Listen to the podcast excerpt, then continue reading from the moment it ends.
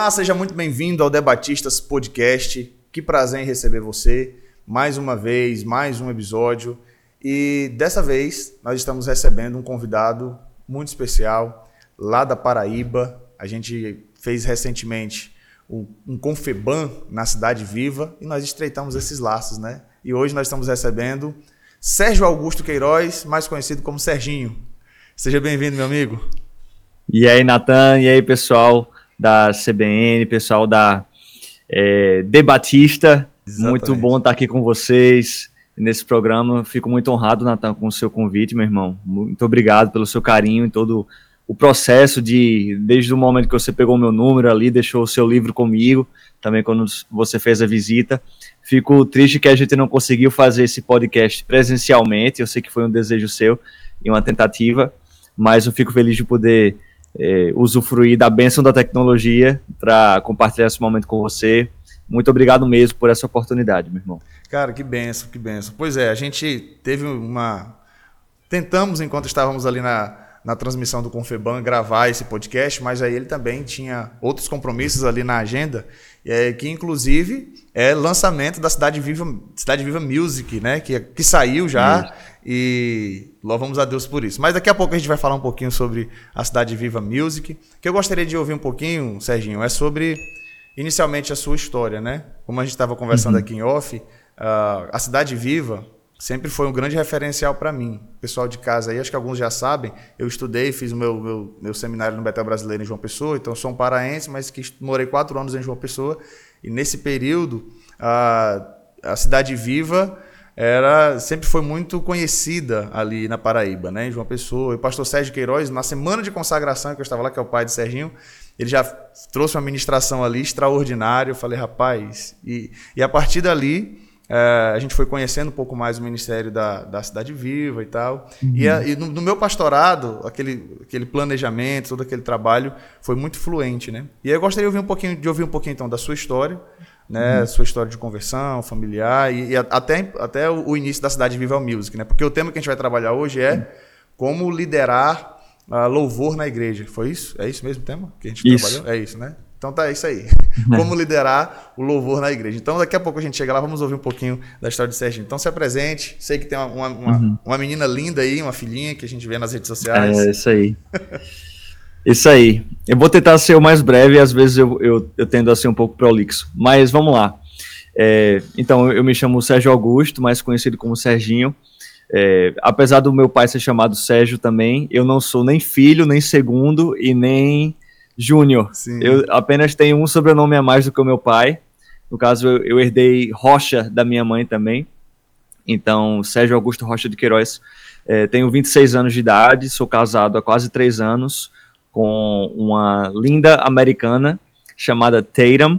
Já já eu chego lá em como eu conheci essa mulher maravilhosa. E a gente tem uma neném chamada Julia Mel Garrison Queiroz, é, de oito meses de idade, nossa primeira filha. E isso tem sido a maior novidade assim na minha vida, né, no, nos últimos meses, é claro. Tem sido uma jornada muito massa. E, enfim, pastor Sérgio Queiroz, que é o meu pai, ele é o fundador da Igreja Cidade Viva, e essa igreja foi fundada em 2004, e nesse ano eu tinha sete anos de idade. Mas até lá, até entre o meu nascimento e os sete anos de idade, eu cresci na primeira igreja batista de João Pessoa, que foi a primeira igreja que meu pai congregou desde sua conversão, pouco antes ali de se casar com minha mãe Samara. E então eu, eu cresci num, num berço, num, num, lar evangélico. Não, não ouso dizer que eu nasci evangélico. Ninguém Sim. nasce evangélico. Deus não tem netos, né? Verdade. Deus ele tem filhos. É, meu pai, é, para a glória de Deus, é, era um filho de Deus é, no momento em que eu nasci. Mas foi ali dentro da, do meu contexto familiar que eu conheci ao Senhor.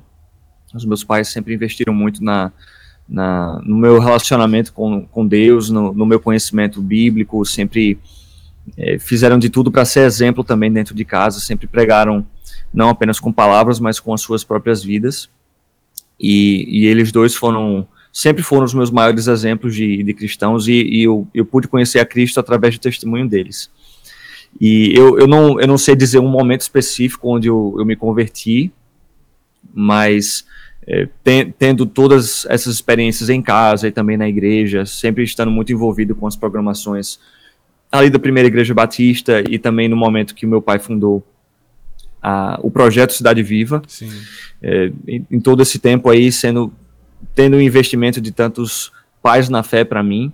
Né? Então, é, graças a Deus, eu, eu, eu, tive o conhecimento de quem Jesus era muito cedo. Sim. E aos 12 anos de idade, eu, eu tomei a decisão de professar publicamente a minha fé perante a minha igreja, Cidade Viva. Ali, aos 12 anos de idade, então, ali, em 2000 e eu estou com medo agora de fazer um cálculo errado. 2009. 2009. 2009.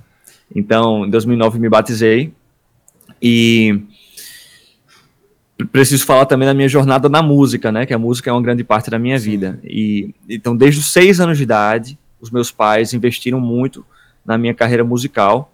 Na verdade, desde que eu nasci, meu pai toca violão e na verdade ele é tecladista e, mas ele também toca violão, Sim. compositor também. E desde que eu nasci, ele sempre tocou muito, cantou muito para mim. Então, a música sempre estava além no meu contexto em casa. Legal. Então, o meu ouvido foi muito aguçado desde pequeno. E aos seis anos de idade, fui introduzido é, ali numa escola de música aqui em João Pessoa, chamada EMAN. É uma escola patrocinada pelo governo. Uhum. É, hoje em dia é super difícil de entrar, mas é um, um programa muito massa. Infelizmente eu desisti aos 10 anos. É, né, nessa escolinha de música eu tocava violino, então eu to toquei também na orquestra infantil da Paraíba, violino por, por um bom tempo aí, entre 4 e 5 anos. E aí quando eu estava ali na pré-adolescência, eu decidi que eu já estava crescido demais para tocar instrumento de criança.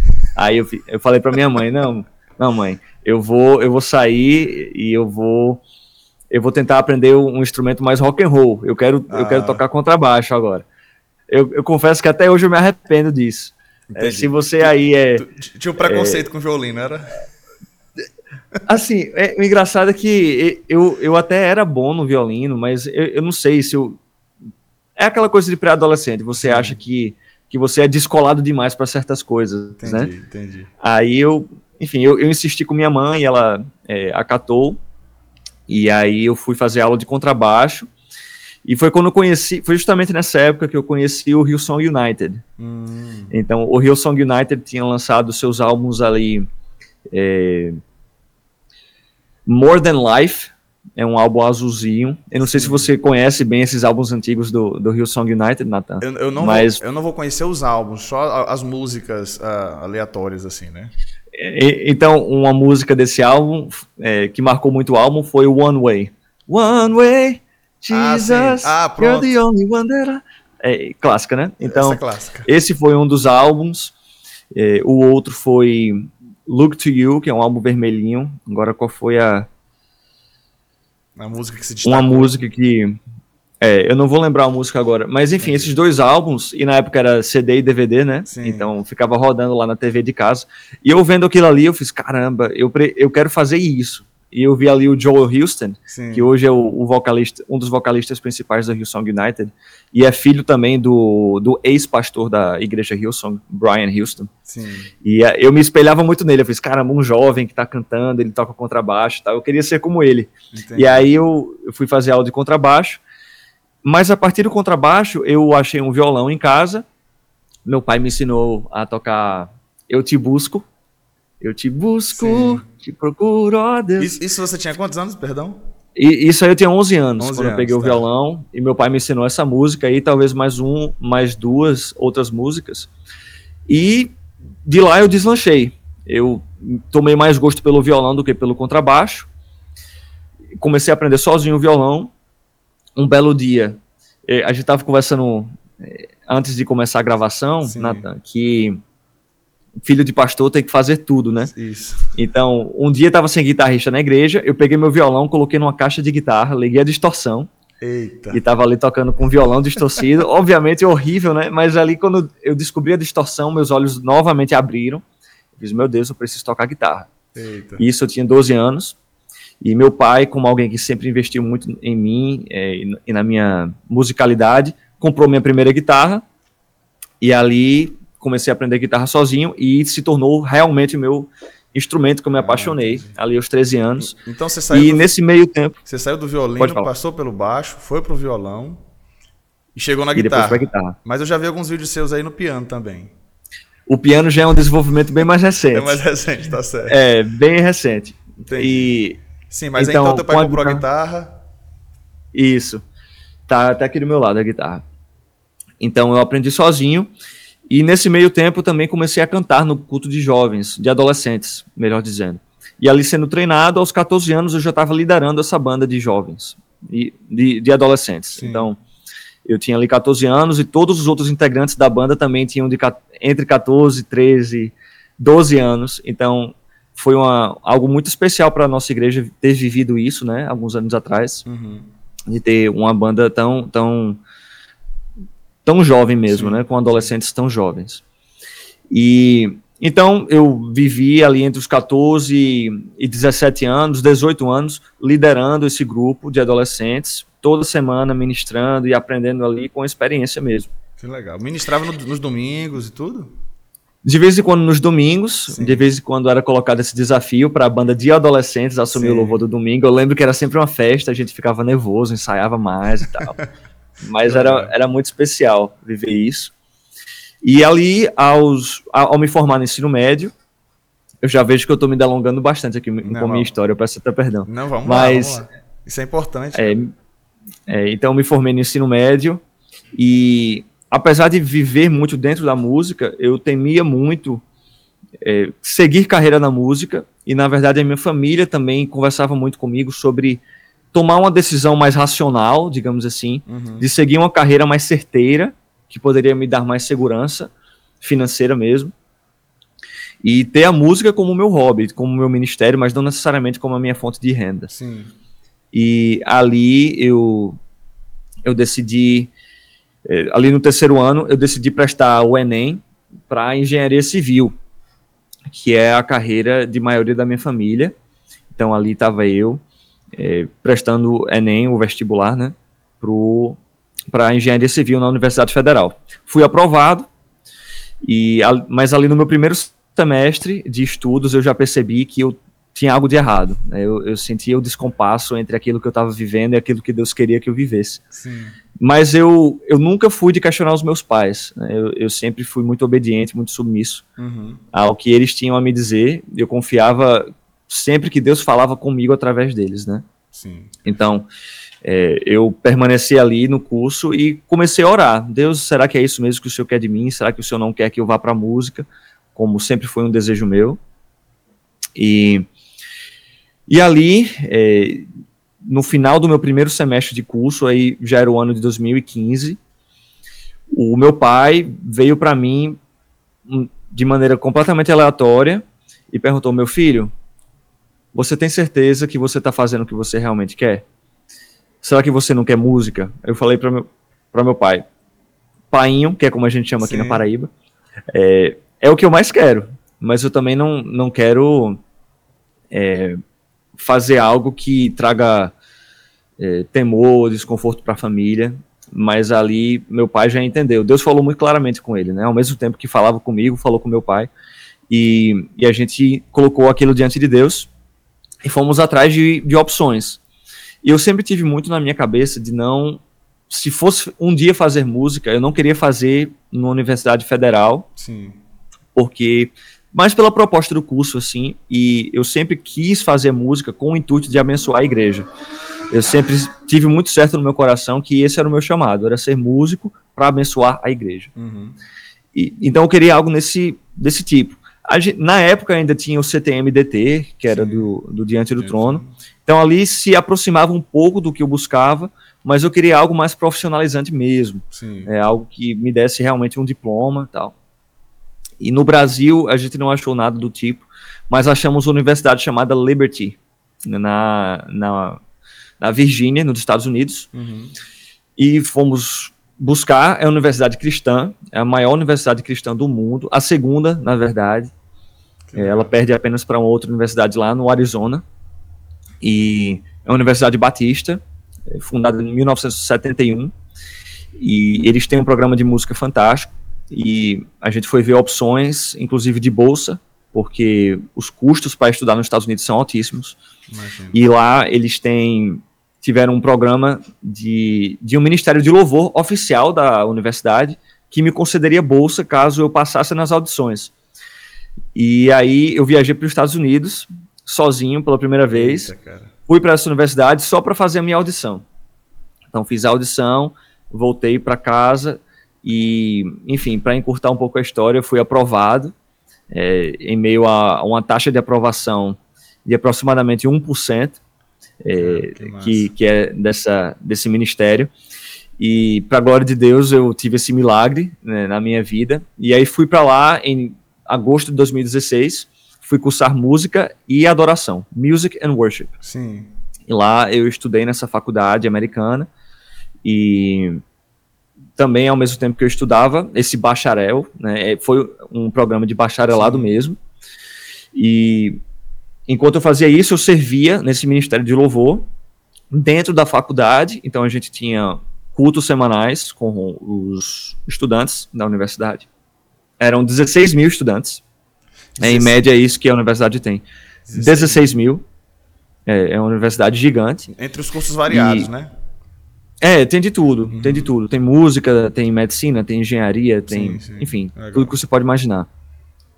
E foram quatro anos de curso, e durante esses quatro anos eu toquei guitarra, então eu entrei nessa banda como guitarrista, eu não cheguei a cantar com eles, uhum. mas eu fui ali promovido algum tempo depois a fazer direção musical, então eu ficava ali com o microfone de comunicação com a banda, eu Legal. preparava as tracks, né, ou VS, como muita gente conhece. Sim e a gente tocava na universidade e viajava para tocar em outros lugares também nos finais de semana. Então eu tive um pouco dessa experiência de estrada. Eu confesso que não é o que eu quero para minha vida. é bem puxado, mas eu aprendi muito com tudo isso, né? Sim. E então foi na faculdade também que eu conheci a minha esposa. Então eu cheguei aí hum. nesse ponto. É, então no último ano de curso eu conheci a minha esposa e ela cursou teologia, mais especificamente ela cursou algo chamado Church Ministries. Sim. Então ela, ela fez um, teve um treinamento teológico, mas voltado para eclesiologia. E aí a gente decidiu é, noivar e eu na verdade já tinha os planos de voltar para casa. Isso é um ponto importante. Eu Sim. fui para lá estudar, mas eu já tinha a intenção de retornar, de voltar para João Pessoa e servir a minha igreja local, uhum. Cidade Viva.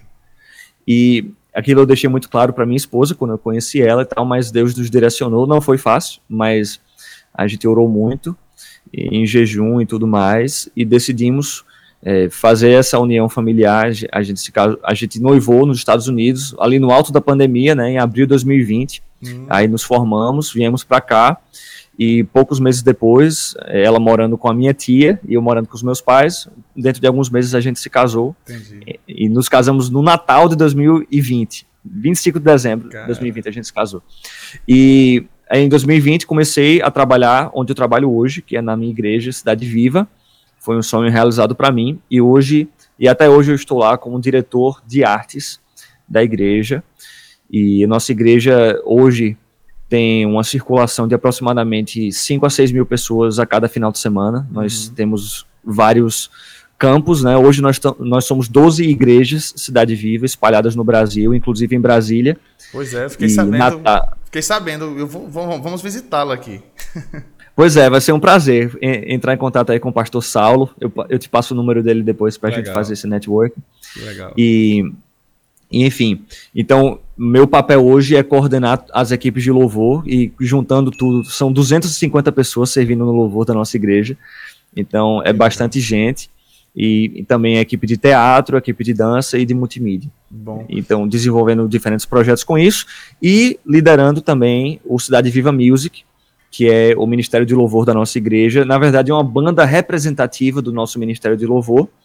Como eu falei, são 250 pessoas servindo nos mais diversos, nas mais diversas localidades da Igreja Cidade Viva. Uhum. Isso a arte como um e todo. E Cidade né? Viva Music. Não só a música, mas e a arte como um todo. Isso só a música. Ah, isso tá. só a música. Se a gente for contar com, com a arte como um todo, a gente uhum. deve ter em torno de 400 pessoas. Cara, muito bom. É, então é uma igreja já, né? É, uma igreja então, é só com o pessoal da arte. pois é. Então é uma missão muito, muito grande, muito séria.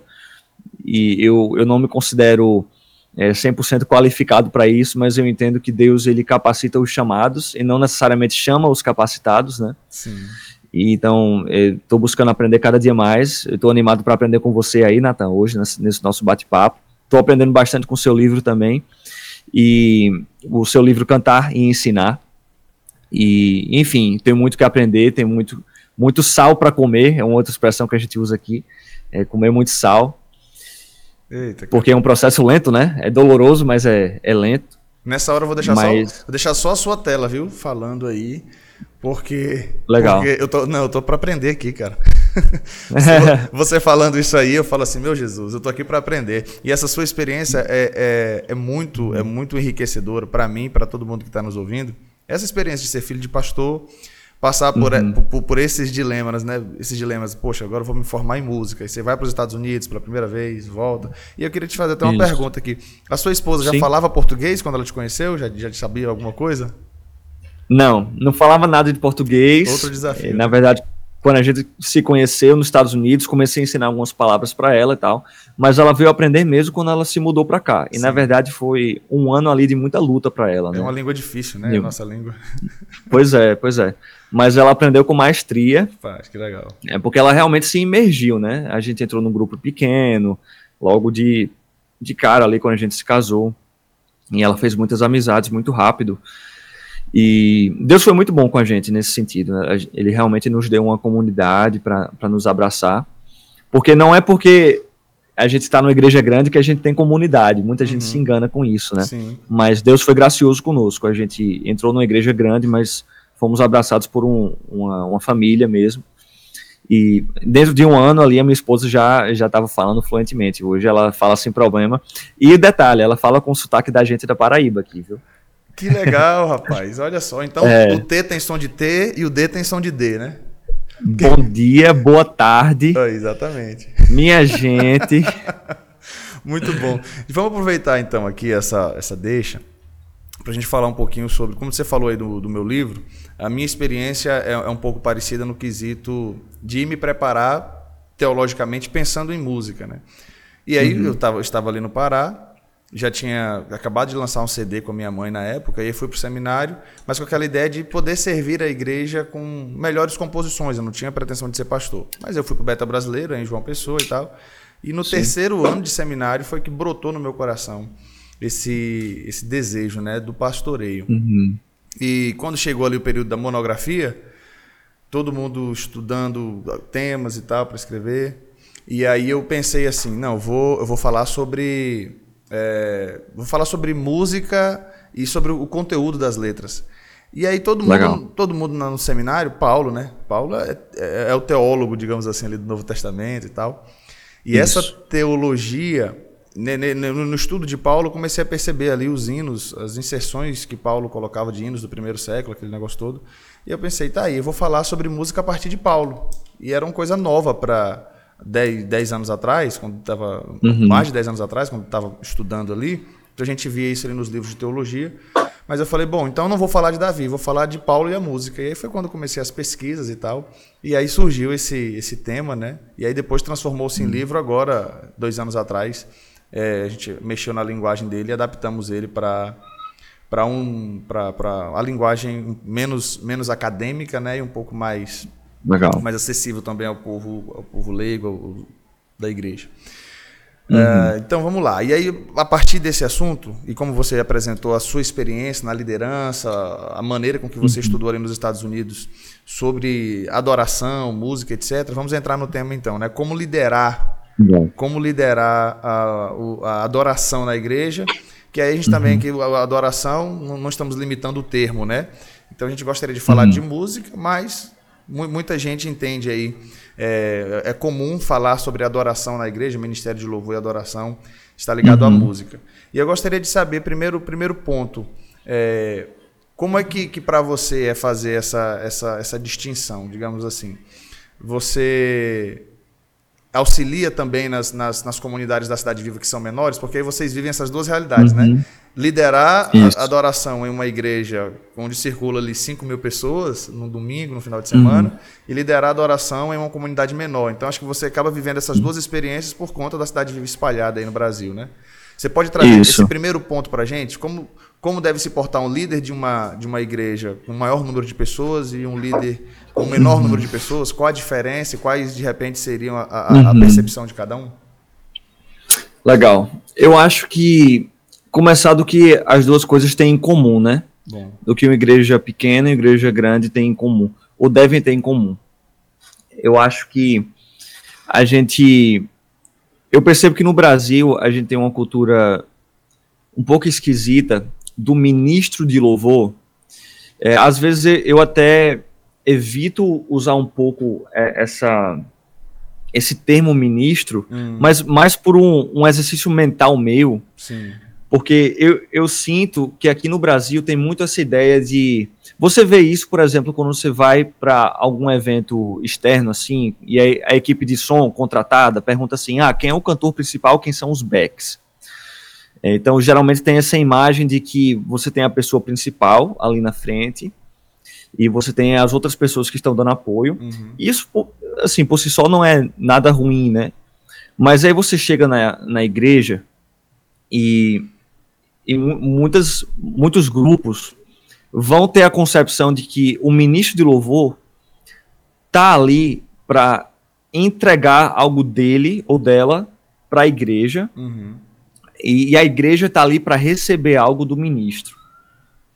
E então eu, eu, sinto que às vezes existe uma imagem é, ou, ou, se atribui uma importância grande demais para o ministro, além, além do que ele é digno ou chamado para fazer. Uhum.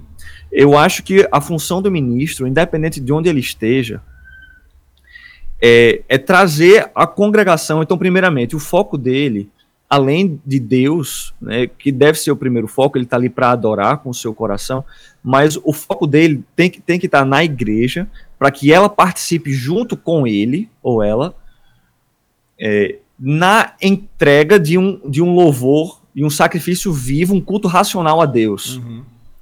Então, o ministro, ele está ali, ele, ele funciona como um facilitador Perfeito. no processo da igreja entregar algo a Deus. E não que ele está ali para entregar algo para a igreja. E a igreja também não está lá para ouvir algo, ser alimentada pelo ministro de louvor, porque o momento da adoração eu vejo muito como algo que a igreja vive junto. E, então, eu gosto muito da palavra congregacional, eu falo isso o tempo todo. Então, o louvor congregacional é aquele onde a participação da igreja é priorizada. Sim. Então, na hora de você escolher uma música, na hora de você escolher uma tonalidade, na hora de você escolher um arranjo, na hora de você decidir fazer um solo ou não, uhum. é, micro escolhas desse tipo, você tem que estar pensando o tempo todo. Eu estou é, com isso aqui, eu estou agregando a participação da igreja ou, ou estou criando distrações, estou impedindo que ela venha junto comigo nessa atividade que é entregar a Deus a adoração que ele merece. Uhum. Então, eu acho que tanto a igreja pequena quanto a igreja grande, o, o ministro ele deve estar pensando nisso. Como é que eu posso engajar a minha congregação é, na entrega dessa adoração total a Deus. Não, e não tanto no que eu, enquanto um ministro, posso oferecer para a igreja. É, e isso também eu quero preciso deixar claro, isso não exclui a importância do ministro ele ter uma vida santa, do, do ministro ter um testemunho, que ele aquilo é, é o que ele entrega para a igreja, eu, eu, entrego aqui é, o meu relacionamento com a igreja, isso também é algo muito importante. Uhum. É, não, não só o, a sua o que você faz ali no palco, mas o que você faz fora do palco também, o pastoreio dessas vidas. Você, sendo numa igreja pequena ou numa igreja grande, o ministro de louvor ele deve priorizar muito o relacionamento com essas pessoas que ele lidera. Não, perfeito. Porque senão ele está ali como um músico, né, e não como um pastor. Né? Então, eu acho que são algumas coisas em comum para os dois contextos. Tá, quando você falou sobre a música congregacional, parece que eu percebo isso no Cidade Viva Music. Vocês fazem questão hum, de ter. Que benção. Você faz, faz questão de ter ali as vozes. Não é uma voz, né? Uhum. Mas isso. Real, realmente é, é, uma galera ali cantando. E não sei, eu acho, acredito que isso também tem, tem uma influência Hyunsongiana. Tem uma influência Hyunsongiana uhum. aí? Sim, sim, total. Mas muito... Uma das maiores referências para nós. Sim. É. Não, muito legal. Então, isso, isso quando você apresenta, traz isso, deixa isso muito claro, essa questão do louvor congregacional, né? Glória a Deus. E, obviamente, eu, eu deixo claro também que eu não demonizo de forma alguma uh, os grupos musicais que, que fazem a escolha de ter um vocalista principal. Sim, sim. É, como eu falei no começo, não existe nada de errado nisso. Uhum. Mas eu, eu, sinto que, para mim, no, no, meu contexto, na Igreja Cidade Viva, estando eu num, num campus maior ou num campus menor, Entendi. eu penso que, para mim, é muito importante eu deixar claro para a igreja que o meu interesse enquanto ministro é que a igreja cante comigo e Perfeito. não que a igreja me ouça cantando. Perfeito. Necessariamente. Isso é uma escolha minha. É, e eu acho que isso é algo que qualquer ministro em qualquer igreja de qualquer tamanho deve pensar. Agora, quando, nas diferenças de uma igreja pequena para uma igreja grande, eu acho que vai se tratar muito de gestão mesmo, e eu acho que gestão de uma identidade. Então, na, na Cidade Viva, a gente trabalha muito essa questão. Apesar de sermos muitos campos, é, e, e, muitos campos que têm demografias muito diferentes, então a uhum. gente tem campos com, com a, uma congregação de maioria é, de classe média alta, outras que, uhum. que são de classe média baixa.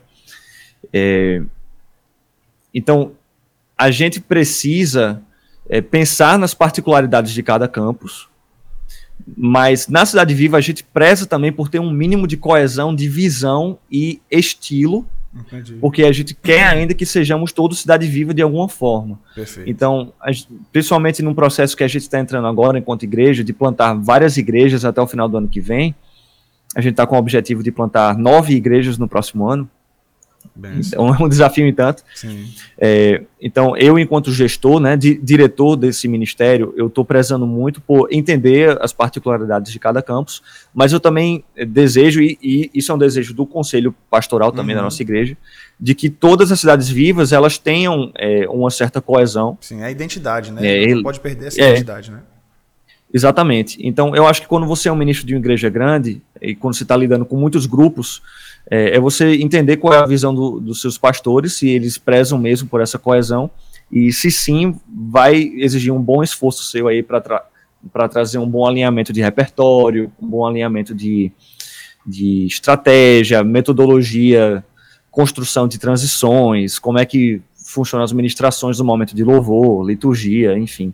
Então, eu acho que isso vai ser uma pequena diferença que um, um líder de louvor de uma igreja de muitos campos vai ter em, em comparação com um líder de louvor de uma igreja menor que funciona só ali naquela localidade. Entendi. Eu vou tem, tem alguns temas que eu acho que são muito trabalhados quando a gente fala sobre sobre louvor. Então eu vou tentar uhum. talvez tratar daquilo que não é tão comum, né? Talvez alguns Legal. talvez alguns pensem, ah, como liderar um ensaio, como eu acho que existem muitos materiais aí que, que podem partir uhum. para isso. Agora eu gostaria de perguntar na experiência de vocês. Na, na Cidade Viva, vocês usam muitas músicas autorais. E qual a importância da composição para a igreja local? Como você poderia nos auxiliar nisso aí? Uhum. Legal. Eu gosto de falar sobre isso também. é, eu acho que a composição, ela é. Eu vejo ela como um mandamento bíblico. É, o, o, rei Davi ele fala em vários salmos, né? Sim. Cantar ao Senhor uma nova canção. Eu tomo isso com, com, de uma forma bem literal mesmo. É, se é uma nova canção, então vamos fazer algo novo para o Senhor. Vamos compor, coisa então, boa.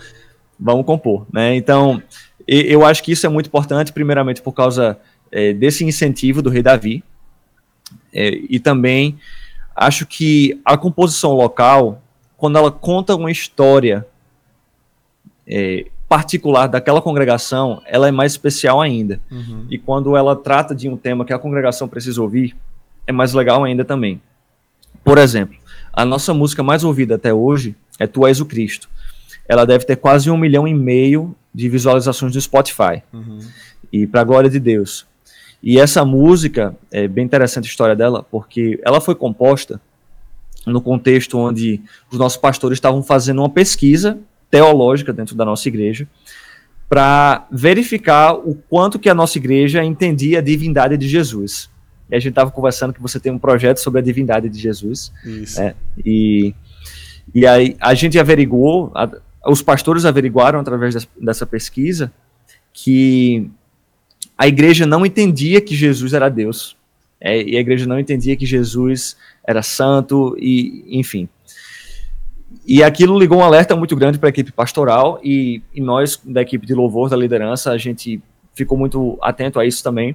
E Heloísa e Laila, que são duas das vocalistas do, do Cidade Viva Music, que são as meninas que mais compõem dentro do, de, dentro do nosso grupo, e são, são bênçãos as composições delas.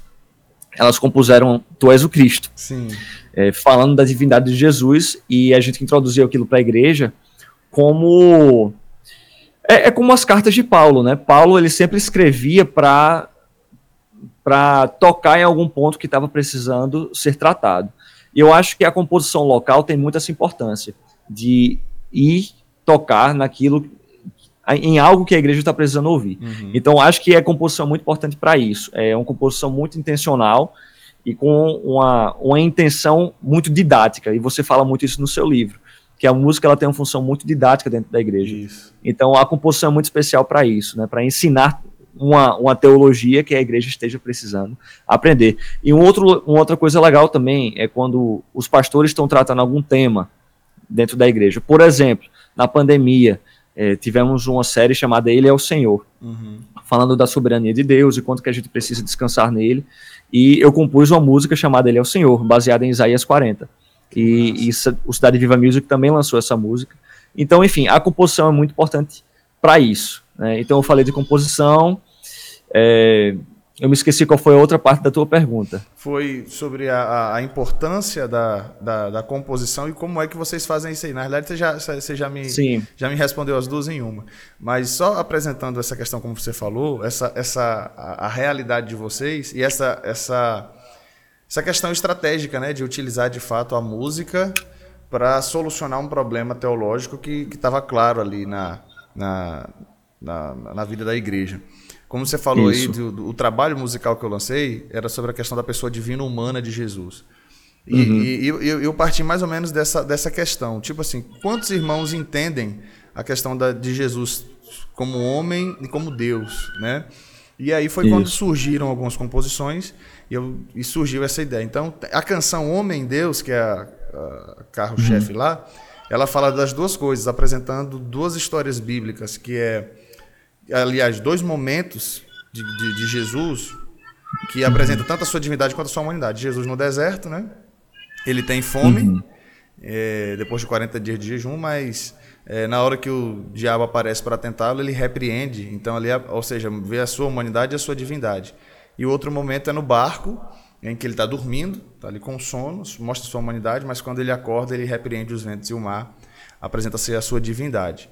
E aí Muito é, bom. é uma, uma, tentativa de apresentar Jesus de maneira bem, bem básica, ali textos bíblicos que todo mundo lê e mostrar como fica muito claro Jesus 100% homem e 100% Deus. Então seria basicamente isso. Aí as outras canções, eu foco também na, na, na, na, divindade de Jesus, mas uma das que as pessoas realmente foi só voz e teclado até falando sobre a história da mulher samaritana. O nome dela é Um Judeu que Veio a Mim onde apresenta ali realmente as palavras de Jesus e o que, que ele faz na vida de alguém quando bebe da água da vida, né? Água que legal. Vida. Então, assim, e, mas ah, isso veio a partir de, de, de, algumas experiências minhas e reflexões de que quando a gente fala sobre, ou se a gente, eu perguntava para algumas pessoas, né?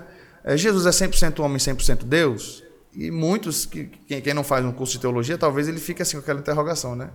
Bom, eu, será que existe resposta certa, existe resposta errada? É, é, aquele tipo de pergunta que não tem resposta certa? Eu falei, não, essa, essa tem uma resposta. Jesus é 100% homem e 100% Deus, né? Então, assim, aí essa é a tentativa de deixar um pouco mais prático aquilo que eu escrevo, que eu escrevo no livro, né? E eu fico feliz de você estar tá lendo aí, cara, e trazendo essa contribuição aí pra gente. Mas como, como claro, é, existem outras, outras experiências, além dessa, especificamente da canção Tu És o Cristo, que você pode vivenciar e que você pode trazer para a gente de, da importância da composição. Essa questão dos temas que você falou é algo que eu também comunico com algumas pessoas quando alguns treinamentos quando eu vou dar sobre o livro. Essa é a importância, né? Vamos trabalhar um tema e às vezes quando você vai para o, o repertório que já existe, às vezes você tem algumas dificuldades de tentar trabalhar especificamente algum tema. Né?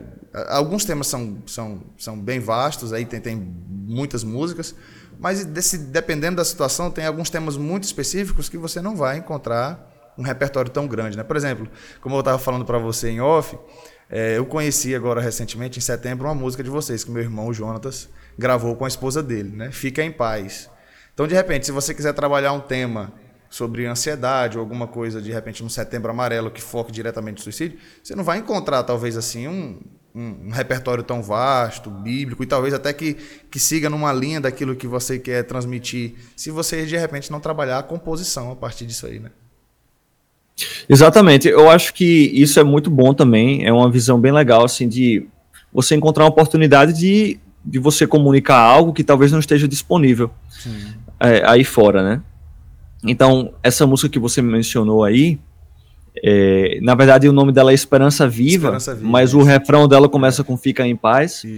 É, também foi composta pelas irmãs Laila e Heloísa, e foi na época que a igreja fez uma série, fez 40 Dias de Esperança. Olha que legal. Que foi um, um, um livrinho devocional que, que os nossos pastores escreveram em 2019, falando sobre, sobre isso, sobre ansiedade, né?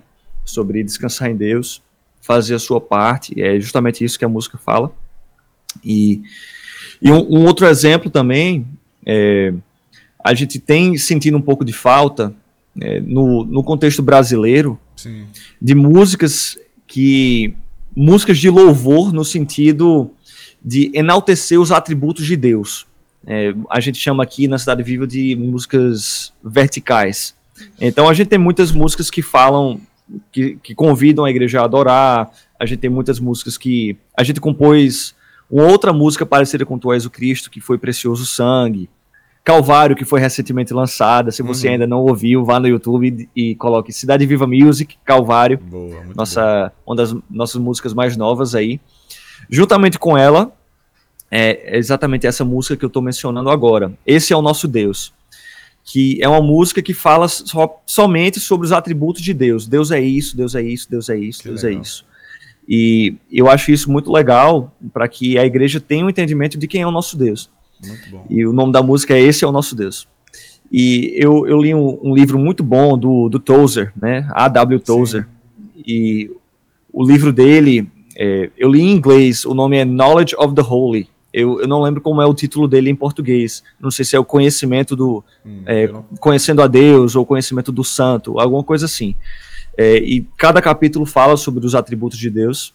E é importante que a igreja entenda o, quais são as características de Deus. Uhum, Deus é amor? Sim, mas ele é, ele é justiça, ele é uhum. misericórdia, ele é ele é paciência, ele é sabedoria, ele é eternidade. Então, é Perfeito. é importante saber tudo isso que Deus é. Né? E, e, a gente vendo essa necessidade, compusemos também Esse é o Nosso Deus. Música que saiu agora, música animada, inclusive. Falta muita música animada no Brasil. Se sua igreja estiver precisando de é música verdade. animada, é uma música que fala sobre os atributos de Deus. É, dá uma olhada nessa música que está muito legal também. Boa. É, você falando, eu lembrei de uma que eu compus no seminário. Eu, eu regravei. Lá no seminário, eu gravei um CD com meu irmão, o Jonatas, e, e, outras, e outros colegas do seminário. Na época a gente formou lá a banda Hagios, né? E a gente gravou algumas músicas para ajudar seminaristas. Na época não tinha Spotify ainda, a gente estava vendendo CD para ajudar seminaristas que estavam com dificuldade na renda. E o, o, título do, do álbum foi Tu És, que foi uma, uma, uma canção que eu compus lá. E agora no, no, álbum Homem Deus eu regravei. E o coro fala assim: Tu és Cristo Jesus, Filho de Deus, o Messias prometido, veio como homem, o leão de Judá. O Deus em carne que morreu naquela cruz ressuscitou para me resgatar. E, e o começo da música diz: Mais que orações ao vento, palavras sem fundamento, mais que dizer às pessoas quem eu sou, é dizer quem tu és. Aí a gente vai lá e apresenta. É uma, é uma cristologia. Muito cantada, bom, né? A, Muito a, bom. Quem é, quem é Jesus. Aí você fala sobre essa questão dos atributos de Deus, e é bom a gente resgatar isso, porque a gente entrou numa fase. Acho que a gente já está até saindo dela, porque tem excelentes músicas surgindo agora com o Coletivo Candeeiro, Projeto Solo e tantos outros, né? Estou falando assim dos que estão mais em ascensão aí. Mas parece que quando a gente fala de músicas que retratam o ser de Deus, Uh, quando a gente fala alguma coisa assim, as pessoas falam assim: ah, então a gente vai voltar para cantar Tu és soberano, né? Tu és soberano sobre a terra. Porque às vezes a, a letra é extraordinária, mas o, como talvez a, o ritmo, a melodia já não comunica tanto com essa galera, e aí às vezes eles têm essa, esse preconceito, digamos assim, né? Não, essa aí é música uhum. antiga, a gente tem que fazer novas composições. E, uhum. e, e, assim, quando a gente recupera a, a, essa ideia de o que importa é, é quem ele é, né? não necessariamente aquilo que eu sinto, que a gente vai muito por essa ideia, Exato. né? E tem canções, muito, tá, o salmo é o nosso é o nosso padrão, digamos assim. Então os salmos têm aquelas canções mais intimistas, que é como eu me sinto em relação a Deus, mas não é só, né? Então você tem um, há, há um é eclético, né? Canções que apresentam quem ele é, as, os seus atributos e algumas canções que é, de, de fato Exato. é o abrir do nosso coração diante. A questão é que a gente chegou numa época da música cristã que só tinha essa, essa questão intimista, né? Só como eu me sinto. E parece que cantar Isso. ele exaltado não faz mais tanta diferença no meu emocional, a não ser quando eu canto como eu me sinto diante disso ou diante daquilo, né? Aí vem daquilo que eu estava falando no começo, né? Que a adoração se tornou um tanto quanto é, um posto de gasolina onde eu estou indo para receber algo. Isso. Mas adoração não é isso. É, adoração no sentido do Velho Testamento, uhum. nós não estamos no Velho Testamento, entendemos sim, sim. bem isso, né? Que somos hoje o santuário de Deus e, e não temos mais essa separação. Uhum. Mas a, o sentido da adoração no Antigo Testamento, que foi a forma que Deus ensinou ao povo que ele deveria adorar, é, o, que era um, um, sacrifício, né? E, inclusive Romanos 12, Paulo usa sim, e, essa mesma expressão, sacrifício vivo. A adoração a Deus é um sacrifício. E o sacrifício é algo que a gente vem ao altar e entrega. Exatamente. E não é, a gente não vai ao altar para receber algo. Né? Deus ele é um Deus que abençoa, sim. Mas a adoração, o momento de adorar, é momento de, de colocar aos pés do Senhor aquilo que é, é devido a Ele, que é honra e glória, mas também aquilo que nós podemos colocar aos pés de Jesus, no, nossos, nossas preocupações, nossos anseios. Uhum. Então, a adoração é, é entrega. Né? E, então, vai muito com isso que você falou também.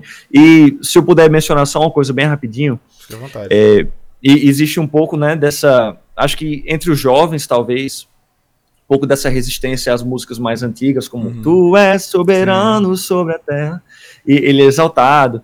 E eu acho que existe um equilíbrio entre cantar uma canção nova a Deus uhum. e, e, e, também você é, você valorizar a tradição. Paulo tinha Perfeito. muito disso também, né? Paulo ele, ele sempre incentivava as igrejas a permanecerem fiéis à tradição que a eles foi ensinada. Uhum. É, então, então existem certas canções, sim, eu acredito que são eternas. Sim. Então, por exemplo, Tu és fiel, Senhor, é, Rude Cruz, sim. Sou feliz, é, Grande é o Senhor, Ele é exaltado, a único. Então, essas canções é, elas, eu, eu creio que elas são eternas, tanto por, por terem uma letra muito bíblica, uhum. quanto por também terem uma história muito forte na igreja, o, o que acaba trazendo engajamento, e eu trago essa palavra mais uma vez, engajamento é, é tudo uhum. na, no momento de adoração congregacional. Então, ela vai engajar principalmente as gerações mais velhas, né, e você precisa honrar isso também. Verdade. E, e também, é, músicas que. E existe uma razão porque elas têm perdurado tantos anos. Uhum. Principalmente os hinos do cantor cristão, né? E da harpa também. Perfeito. São canções que partiram de experiências profundas com Deus. É, não foram músicas compostas de, com intenções utilitárias. Então, Perfeito. a gente vê muito compositor compondo para fazer sucesso, compondo para fazer é, renda e isso não é de todo ruim, né? Novamente, eu preciso deixar isso claro também. Uhum. Mas muitas dessas canções que perduram até hoje foram canções que fluíram de, de, um, de uma profunda experiência com Deus, como é o exemplo da, da compositora de Sou Feliz, que, que compôs quando, é, quando perdeu toda a sua família no naufrágio. Uhum. É, e, então, aquela experiência pro, tão profunda do, do compositor dessa música, compositor. Eu, eu, eu acho que que acaba validando né, é, a, a importância e o poder da canção. É então a gente precisa lembrar disso também. E eu acho que Deus honra é, essas, essas canções que são compostas a partir dessas experiências profundas com ele, né? Então, Sim. eu acho que na igreja é preciso, dependendo da, do perfil da sua igreja, da demografia, é legal você ter esse feeling, né? O que é que eu posso trazer de novo, mas o que é que eu posso também fazer para honrar a tradição, o que é que eu posso fazer para engajar gerações mais velhas. É, então, é, é, difícil, né? O líder de louvor, ele tem muito é, essa... Ele vive nessa guerra, digamos assim, sim, de tentar agradar um ou outro, mas a gente também não está aqui para agradar homens. Mas, por outro lado, estamos aqui para engajar a igreja o máximo possível, né? Então, não, perfeito. eu acho que é esse equilíbrio aí. Recentemente eu estava refletindo sobre essa questão da, da, da canção Sou Feliz. É, ora, eu esqueci o nome, não sei como pronuncia. Horatius Gates Spafford, alguma coisa nesse sentido. É, que ele perdeu os quatro filhos no naufrágio e recebeu um telegrama da esposa dizendo, né, salva porém só. E aí quando ele foi ao encontro dela, no, no navio, no, no, local em que, a, que havia acontecido o naufrágio, do navio em que as filhas dele faleceu, ele compõe essa canção. E segundo Hernani Dias Lopes, diz que essa foi a única canção da vida dele. Então, como você coloca, a importância, né, da, a, as circunstâncias em que essas canções surgem, elas dão esse grau de, de, de importância, talvez, o porquê que elas têm se perdurado durante tanto tempo, né? O, o, o Morada tem feito um, um, resgate dessas canções numa, uhum. numa roupagem instrumental, né? Talvez para que os, os, mais jovens percebam a importância Isso. da letra a partir de uma, talvez de uma, de uma guitarra e de um baixo aí tocado de maneira diferente. Mas muito bom essa, essa, essa sua fala na questão do, do, do resgate dessas canções, não só da do, do, da letra em si, porque a gente pode fazer novas composições com aquelas letras, mas como você trouxe, a história delas, né? o contexto em que elas foram é, é, conduzidas, isso é, é extraordinário, a gente poder deixar isso sendo é, levado para as novas gerações. E como você colocou, uma igreja, o ministro de louvor ele precisa ser eclético nesse sentido. Né? Nós temos os jovens e nós temos pessoas que talvez não vão se comunicar tão bem com, as, com os louvores contemporâneos, por mais bíblicos que sejam. Talvez o que você vai fazer com que aqueles irmãos cantem, como você falou, louvor é congregacional. Então, canções que vão unir gerações são essas, por exemplo, como, a gente, como você citou aí, né? Tu és soberano e tal, outras que vão fazer com que Exato. A, a igreja cante, né? É, às vezes a gente tem começado o, o nosso culto, é, existe muito esse padrão de começar o culto com uma música animada, né? E depois você vai, vai cadenciando uhum. para uma, uma, música mais lenta. É, a gente tem um padrão de três músicas no começo do culto, é, aqui no, na Cidade Viva mas vez ou outra a gente inicia, antes das três músicas, a gente, a gente faz um pedacinho de uma música uh, antiga ali. Então, um dia desses a gente foi cantar Esse é o Nosso Deus, o lançamento do Cidade Viva Music. Sim. Música para cima aí para sua igreja, para você tocar. Vamos ouvir. É, então, antes de, de tocá-la. Deixar o link aí na, na, descrição. Legal. Calvário e Esse é o Nosso Deus. Essas duas músicas. Show. É, um, uma benção as duas. E antes dela, a gente tocou então minha. Não, a gente começou do, do verso. É, Senhor meu Deus, quando eu maravilhado fico a pensar Nossa. nas obras de tuas mãos. E a gente cantou até o refrão e ali a igreja cantando junto. É, e é muito, muito legal. Na Cidade Viva funciona muito bem. Quando a gente começa o culto com uma música bem conhecida, bem congregacional, a gente sente que a igreja já chega junto, assim, e é, e é maravilhoso. É, é importante você, como líder de louvor, conhecer o que funciona, o que não funciona para sua igreja, fazer testes, né, e tal.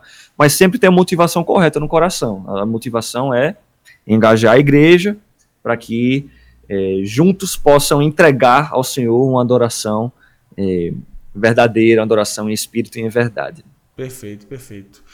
Ô Sérgio, muito obrigado, cara. É, acho que a gente foi, tenho certeza que o pessoal de casa foi muito edificado. Então você que está nos ouvindo aí em casa, coloque, acesse agora a descrição, você vai conhecer pelo menos essas duas músicas, mas agora você vai ver muitas outras aí que eu tenho certeza que você vai ser muito edificado e abençoado.